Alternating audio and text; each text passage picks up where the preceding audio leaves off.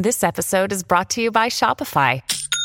Forget the frustration of picking commerce platforms when you switch your business to Shopify, the global commerce platform that supercharges your selling wherever you sell. With Shopify, you'll harness the same intuitive features, trusted apps, and powerful analytics used by the world's leading brands. Sign up today for your $1 per month trial period at shopify.com slash tech, all lowercase. That's shopify.com slash tech.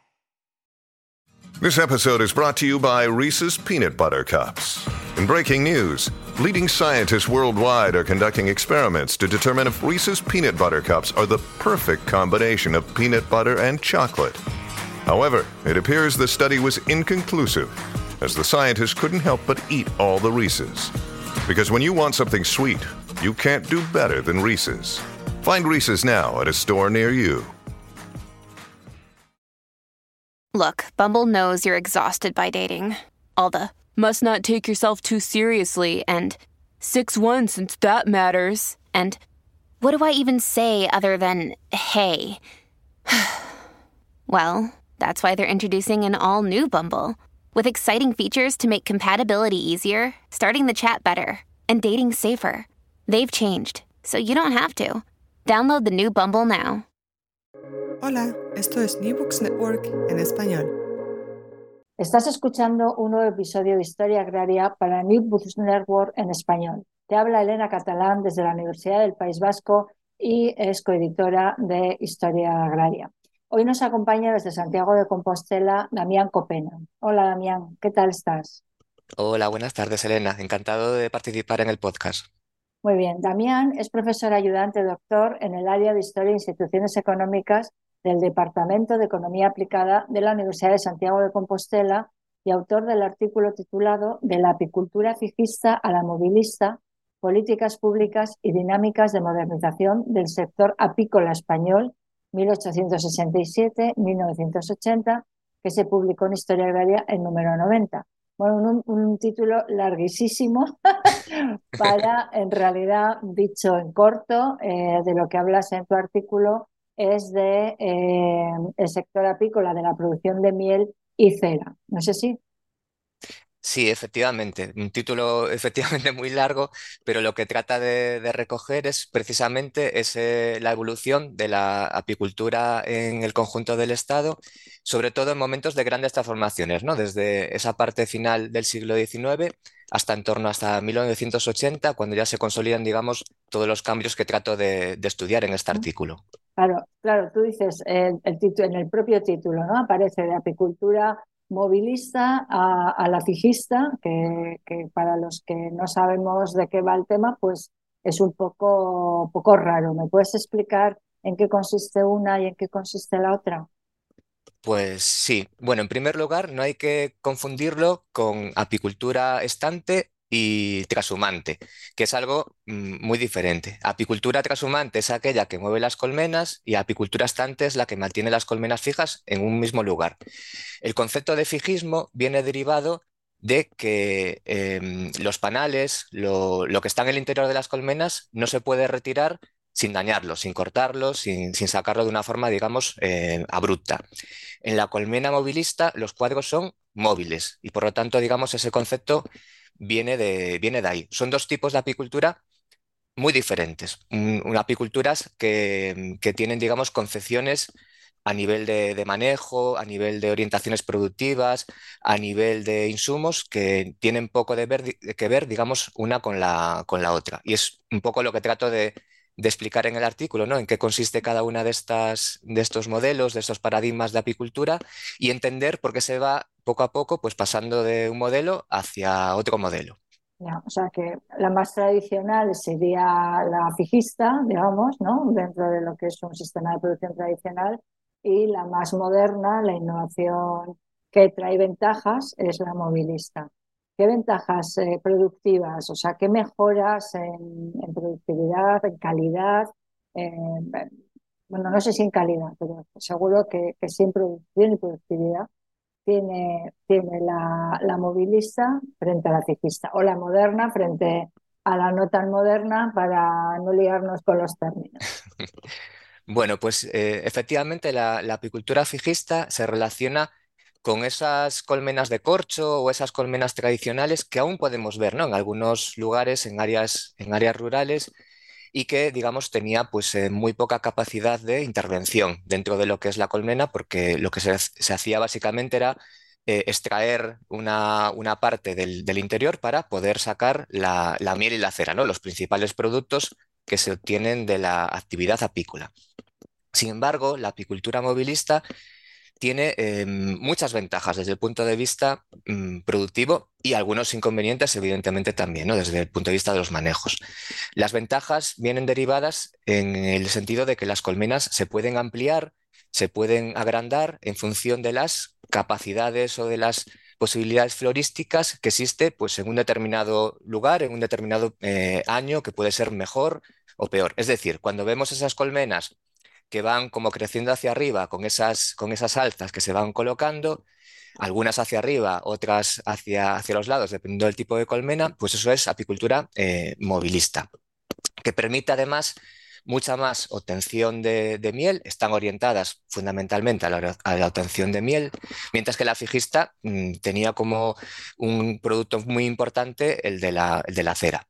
Además, la intervención dentro de las colmenas permite pues que hacer, digamos, manejos mucho más intensivos, mucho más intensivistas. Por ejemplo, se puede desde tratar de, controlar las reinas que están en las colmenas, se puede hacer incluso sustitución de reinas, se puede hacer, em, por ejemplo, pues algún tipo de, tratamiento o de control de enfermedades más fácilmente que en la apicultura fijista, que es mucho más natural, está más vinculada con los ciclos eh, naturales y la intensivista, digamos, eh, permite pues, en manejos, eh, permite algún tipo de, sistema que mm, lo que trata es de conseguir más cantidad de producción de miel. Sería un poco la, mm, principal finalidad de esta, de esta apicultura. Y esta innovación eh, procede, por, lo menos al principio, de Estados Unidos, ¿no? según lo que, lo que dices en, tu artículo. ¿Cómo llegan a, a, España? Porque también has llama la atención que hay un montón de revistas dedicadas al tema de la apicultura. Y entiendo que esto es como todo, que cuando uno se mete en un tema, de repente hay, hay revistas especializadas y de difusión. Claro, yo aparte de, consumidora de miel, pues no, no tenía ni, idea de que hubiera tanto. Tienen que ver, difunden estos conocimientos ya desde el siglo XIX, es una cosa más moderna. Bueno, la, la apicultura es una actividad muy relevante. En general, digamos, eh, tradicionalmente en las economías familiares, en las economías de, autosuficiencia y formaban parte, digamos, pues de, esas, de ese conjunto de aprovechamientos que eran necesarios para, para el funcionamiento de las, de las comunidades locales. De hecho, si nos ponemos a revisar documentación histórica, pues nos puede sorprender pues que en el catastro del Marqués de la Ensenada hay una pregunta específica sobre el número de colmenas, por ejemplo, o que en el Código Civil, a final del siglo XIX, hay un artículo que lo que trata de explicar es a quién pertenece un enjambre que escapa de un apiario, si es del dueño del apiario antiguo o del lugar donde, donde queda, y bueno, explica con un, gran nivel de, detalle. Por lo tanto, pues sí que hay muchas publicaciones, hay, revistas, hay libros y a partir de 1875, que es cuando entran las teorías movilistas en, España, que vienen, como bien indicabas, de, inicialmente de Estados Unidos, de mediados del, siglo XIX, pues cuando esas innovaciones, ese paso de la abeja, es decir, la cantidad, eh, la, distancia em, a partir de lo que la abeja no va a, tapar, digamos, esa, superficie, no va a propolizar ¿no? con, propóleo esa superficie o con, cera de, o con cera de abeja.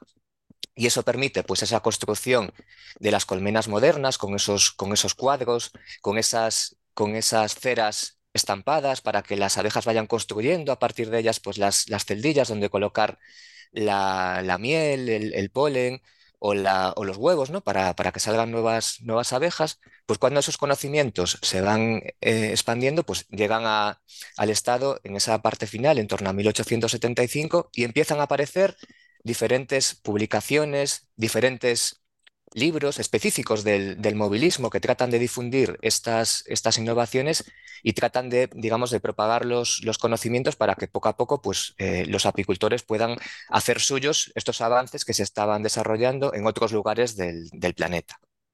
Ah, yo entiendo también que el apicultor, mundo rural, mundo tradicional, tampoco era gente muy versada en, o muy leída, o bueno, alguno habría con inquietudes, pero también hay un porcentaje seguro de analfabetos muy alto. Entonces, ¿qué papel, eh, quién difunde estas ideas? ¿Qué papel eh, juega, por ejemplo, las diputaciones? Hablas tú. Se me ocurre que a lo mejor la iglesia, el cura, en fin. ¿Quién difunde estas ideas realmente entre los eh, apicultores?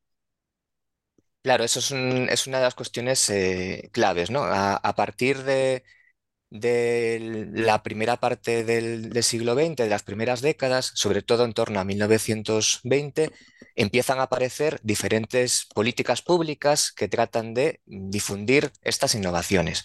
Y lo hacen mm, con, ámbitos y con perspectivas diferentes.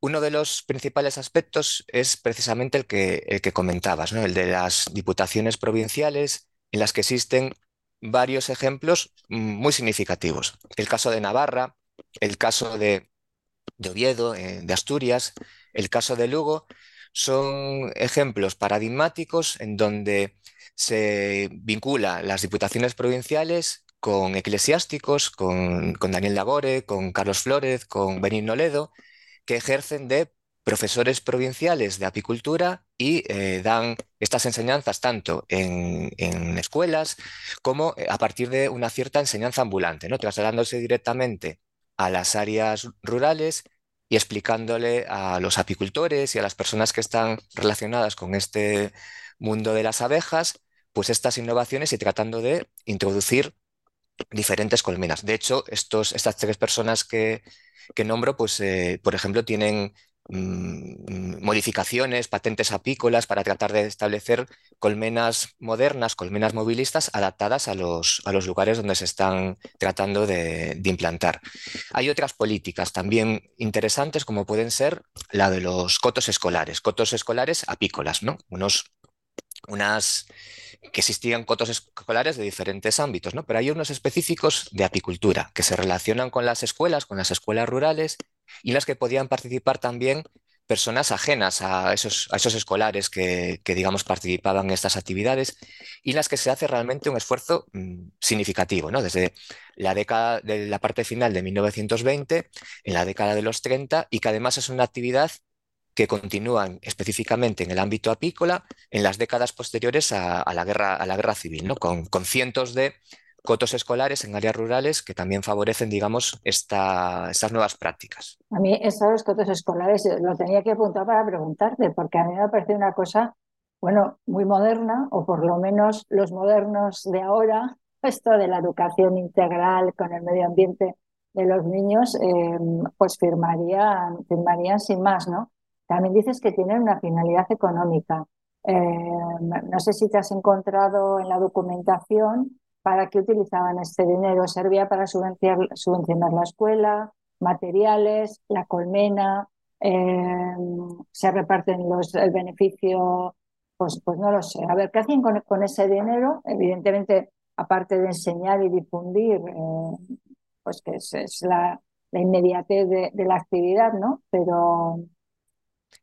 Pues, pues fíjate, en, la década de 1960, al inicio, había más de 300, 300 cotos escolares apícolas a lo largo del, estado, es decir, que era una cuestión eh, significativa desde el punto de vista numérico. Las, las actividades, lo más interesante desde mi punto de vista, es que estaban específicamente relacionadas con el movilismo. Eran prácticas apícolas con materiales movilistas que tenían que, evidentemente, pues, que conseguir financiar y trataban de conseguir recursos económicos para, para ello y además el propio Estado, a través de diferentes iniciativas, pues lo que hacía era financiar esas, esas compras de, colmenas modernas, de cuadros de, cera, de cera estampada, de cera ya para colocar para que hagan así las, las abejas allí su, trabajo, y de extractores modernos de, miel que son capaces de, digamos, aprovechar esas nuevas em, tecnologías de la apicultura, de la apicultura fijista. Además, la propia administración desarrolló durante bastantes años cursos específicos de apicultura moderna, de apicultura movilista para los maestros que estaban en estas, en estas escuelas. Por ejemplo, de una manera muy, muy destacada en la Sierra de Madrid. ¿no? Iba gente de los diferentes lugares del estado a aprender durante 10, 12, 14 días de, de personas expertas en estas en estas materias para poder luego trasladar este conocimiento a los escolares y a todas las personas que estuvieran interesadas en este tipo de, cuestiones, porque los cotos escolares estaban abiertos a, todo tipo de personas. Em, dentro de, toda esta difusión de, la nueva, de la nueva tecnología, em, ahí tenéis, bueno, estoy visualizando un gráfico de una tabla que justo en el artículo, hay un momento en que la nueva tecnología sobrepasa a, la antigua. ¿vale? ¿Qué momento más o menos podemos decir que el parque de colmenas, no sé si se puede decir esto, pero bueno, para que me, entiendas, de España eh, está ya, eh, es mayoritariamente movilista? Eh, las prácticas movilistas, como decía anteriormente, se inician en torno a 1875 pero eh, inicialmente en las primeras décadas, digamos, eh, el número de colmenas, movilistas es muy pequeño con respecto al total de, colmenas que existían en el, territorio. Es a partir de estas políticas públicas, de esa mayor difusión de los conocimientos, cuando empiezan a adquirir, digamos, ya unas cantidades que podemos decir que son significativas. Y van poco a poco creciendo. Pero esto no quiere decir que el sorpaso sea, sea precisamente rápido. ¿no? De hecho, podemos decir que existe en, las estadísticas un mayor número de colmenas movilistas con respecto a las fijistas en torno a la década de 1960. Y es un proceso, digamos, que luego se va a seguir manteniendo, pero eso no quiere decir tampoco que las colmenas fijistas desaparezcan eh, de ninguna manera, ¿no? Van a seguir siendo importantes y específicamente en algunos territorios van a seguir siendo mm, predominantes con respecto a las movilistas y este proceso va a tardar más tiempo en, cumplimentarse, digamos, este sorpaso, este cambio tecnológico del movilismo eh, en sustitución del fijismo. De 1960, o sea, me imagino, tendrá que ver con la urbanización o con la producción industrial de, miel. Eh, pues claro, todos cuando vamos a un pueblo dices, bueno, esto es miel casera, ¿no? A la que puedes comprar en el súper, que obviamente pues no tiene mucho, mucho que ver. Entonces, em, entiendo yo que la, apicultura movilista suministra más hasta miel industrial eh, o de distribución industrial y que la urbanización eh, tiene, impulsa este, este cambio de consumo. Claro, eso es, eso es algo, digamos, eh, importante en todas estas dinámicas. ¿no? La, apicultura fijista o la actividad apícola en general, tradicionalmente, sobre todo en los, siglos XVII, XVIII y, realmente en la mayor parte del, XIX, está muy vinculado con la, cera de abeja. La, industria cerera tenía mucha, relevancia y existía una gran demanda de cera de abeja para diferentes usos, pero principalmente para cuestiones que tenían que ver con el ámbito religioso.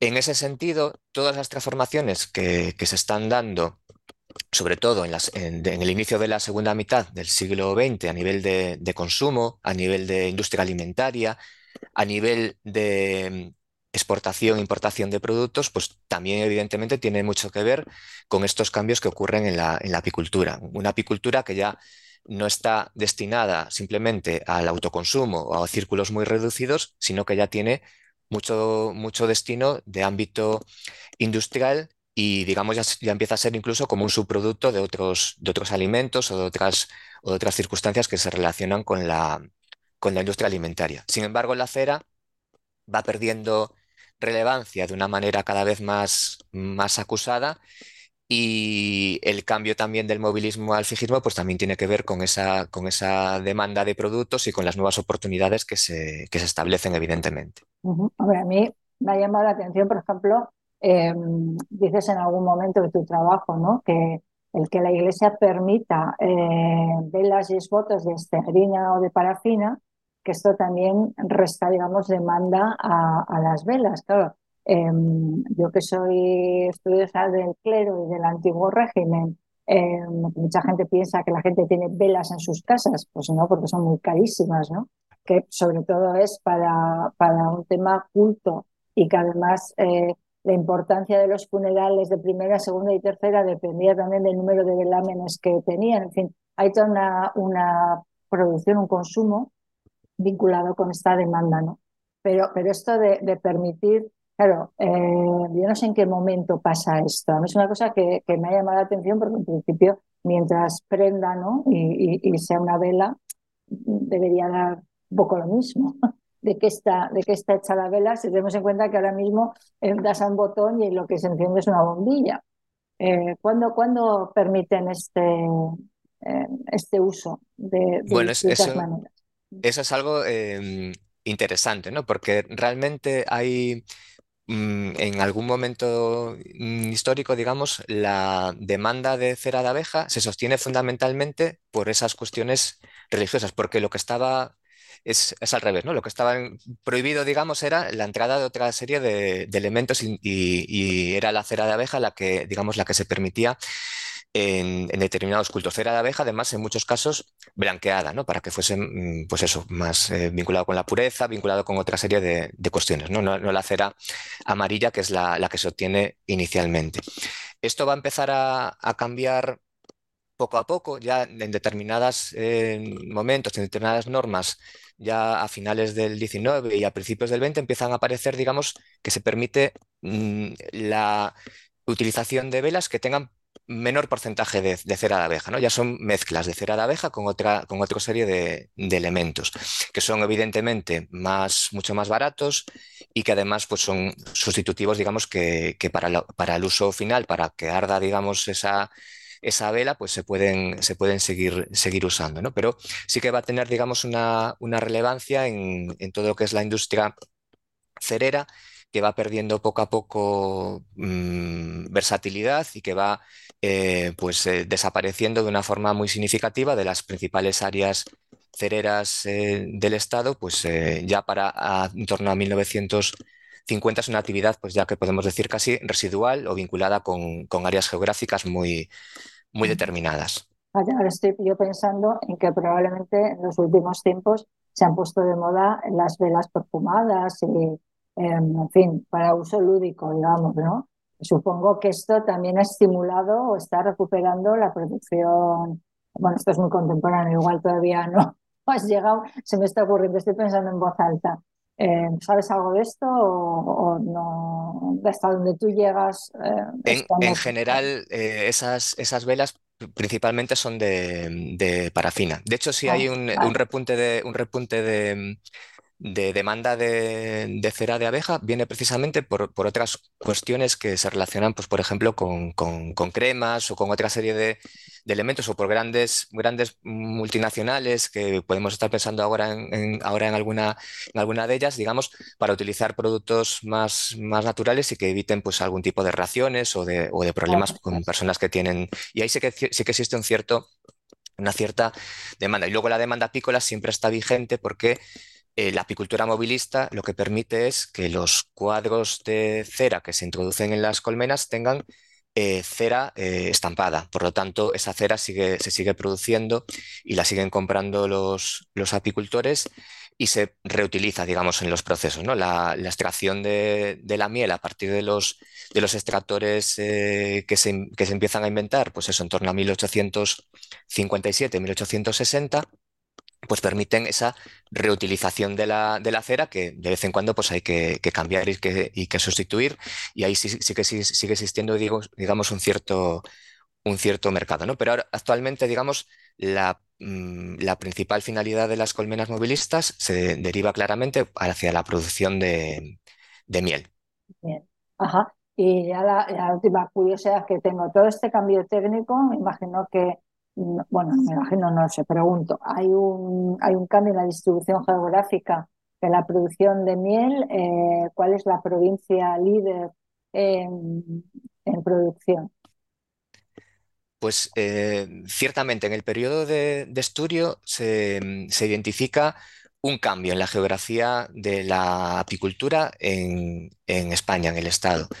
Un cambio em, relevante, que tiene que ver además con, cuestiones adicionales, digamos, con la, caracterización productiva de las unidades apícolas en los diferentes territorios. el área principal, digamos, históricamente, pues tenía que ver mucho con, el noroeste, con Asturias y con las provincias gallegas, fundamentalmente con, Lugo y con Ourense, que eran líderes en el mundo de la, apicultura a nivel peninsular, pues mm, durante gran parte, digamos, de los, de los últimos siglos. Pero ¿cómo es la, estructura productiva de estos territorios? Pues una, eh, las explotaciones apícolas tienen muy pocas colmenas por unidad productiva y además son eh, apiculturas que son apiculturas estantes, que no tienden a mover las colmenas de un lugar a otro, no, no realizan la transhumancia.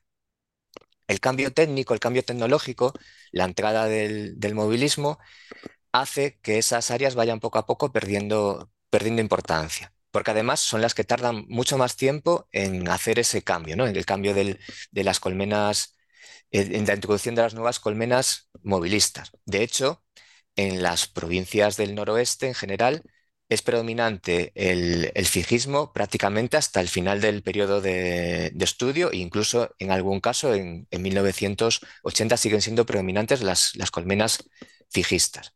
Sin embargo, en otras áreas geográficas, como puede ser el Levante o, las, o Extremadura, pues el, movilismo mm, permite un gran incremento del número de, colmenas y de la importancia relativa de estos territorios. Estos son espacios geográficos en donde el número de colmenas por apicultor son, es claramente superior, es muy elevado, y donde además se suele utilizar la transhumancia, es decir, trasladar las colmenas para buscar eh, floraciones.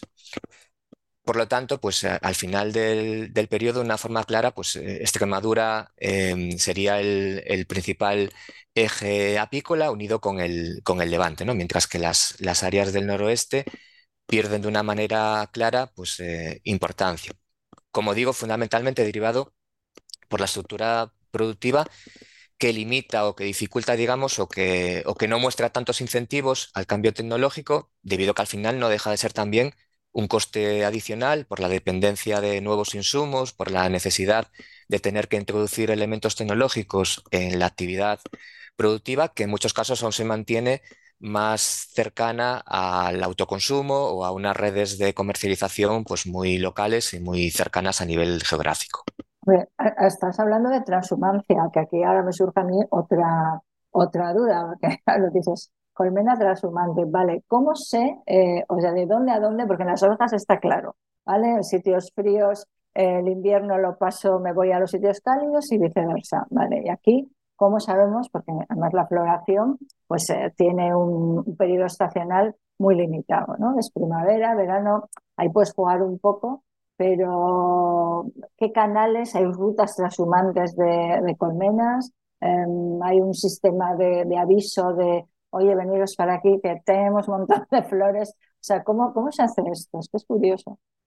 Bueno, es, es, interesante y, mm, digamos, eh, puede ser sorprendente a veces, ¿no? Ese traslado de, de, colmenas, buscando mejores producciones y en algún caso incluso buscando el mantenimiento de las propias colmenas, porque hay, digamos, hay periodos, hay lugares geográficos que tienen periodos largos de tiempo en los que las floraciones son mm, más bien escasas, ¿no? Entonces, mm, la transhumancia, digamos, no es algo, no es algo nuevo, ¿no? Si vamos a documentación histórica, si vemos incluso algún, algún trabajo del siglo XVIII, por ejemplo, pues eh, nos, muestran ejemplos de, de transhumancia en las que el conocimiento tradicional pues, de esas personas que, manejan las colmenas es, fundamental, ¿no? Para saber en qué momento hay que tratar de trasladar las colmenas buscando pues, floraciones específicas. Normalmente son traslados pues, hacia zonas más elevadas o hacia zonas más bajas en función las floraciones que puedan, que puedan ocurrir. Y ahora, por, introducir, digamos, una pequeña anécdota, pues en, muchos lugares del, planeta y, en, el caso concreto incluso del, del Estado también también, también ocurre. Podemos encontrar ejemplos de, de transhumancia que tienen que ver con la polinización de determinados cultivos en los que, digamos, la, ausencia de polinizadores naturales pues dificulta que se puedan desarrollar, ¿no? El caso de, yo qué sé, de los almendros en, áreas de Estados Unidos, por ejemplo, es significativo, ¿no? Con trailers cargados de, colmenas que están durante una temporada relativamente corta, aprovechando justo esa, esa floración. Algo que empieza a ocurrir también, también aquí en determinados lugares y empieza a ser, digamos, pues un elemento adicional de obtención de renta para algunos para algunos apicultores. Sí, con el cambio climático, me imagino que este tipo de, de, cosas eh, iremos a más. Eh, pues muy bien, yo no tengo más preguntas. Si quieres añadir algo, algo que no hemos hablado y que te gustaría destacar, es el momento. Bueno, eh, simplemente así para, para finalizar, pues igual comentar que, mm, que, realmente el cambio del, del fijismo al, movilismo, pues supone una, absoluta ruptura, ¿no? Digamos, en lo que es la concepción de la, apicultura. Las colmenas fijistas, como las podemos encontrar, las podemos ver, tienen realmente muy poco que ver con las colmenas movilistas y esto supone, digamos, una transformación de manera similar que está ocurriendo en otros ámbitos eh, alimentarios, en otra serie de, producciones ganaderas o en, otras cuestiones eh, tecnológicas en esta parte final del siglo XIX. Lo que pasa es que, digamos, el, ámbito de la apicultura, hasta el momento, este tipo de cuestiones, desde mi punto de vista, están muy poco estudiadas. ¿no? Yo creo que hay que trabajar más para tratar de entender lo que supusieron todos estos, estos cambios y realmente el proceso de de innovación y de búsqueda de soluciones tecnológicas que, realmente aparece y que se puede encontrar por parte de los productores, por parte de las personas que trataban de divulgar y de introducir estas innovaciones dentro de los procesos productivos y es mm, bien interesante, digamos, todo el corpus eh, teórico, todo el corpus de, patentes que, empiezas a encontrar una vez que, escarbas y que tratas de, avanzar en el conocimiento de esta, de esta cuestión tan, tan singular y tan, tan específica. Bueno, pues nada, mucho ánimo. Tienes ahí trabajo y en Historia de la pues estaremos encantados de, publicar eh, pues tus avances y, de contarlo, y de contarlo aquí.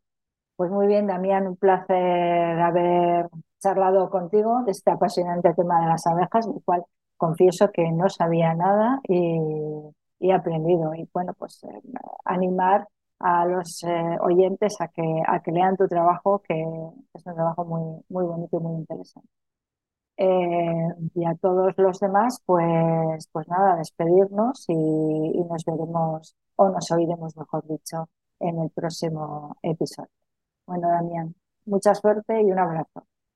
Muchas gracias, Elena. Bueno, adiós. Adiós.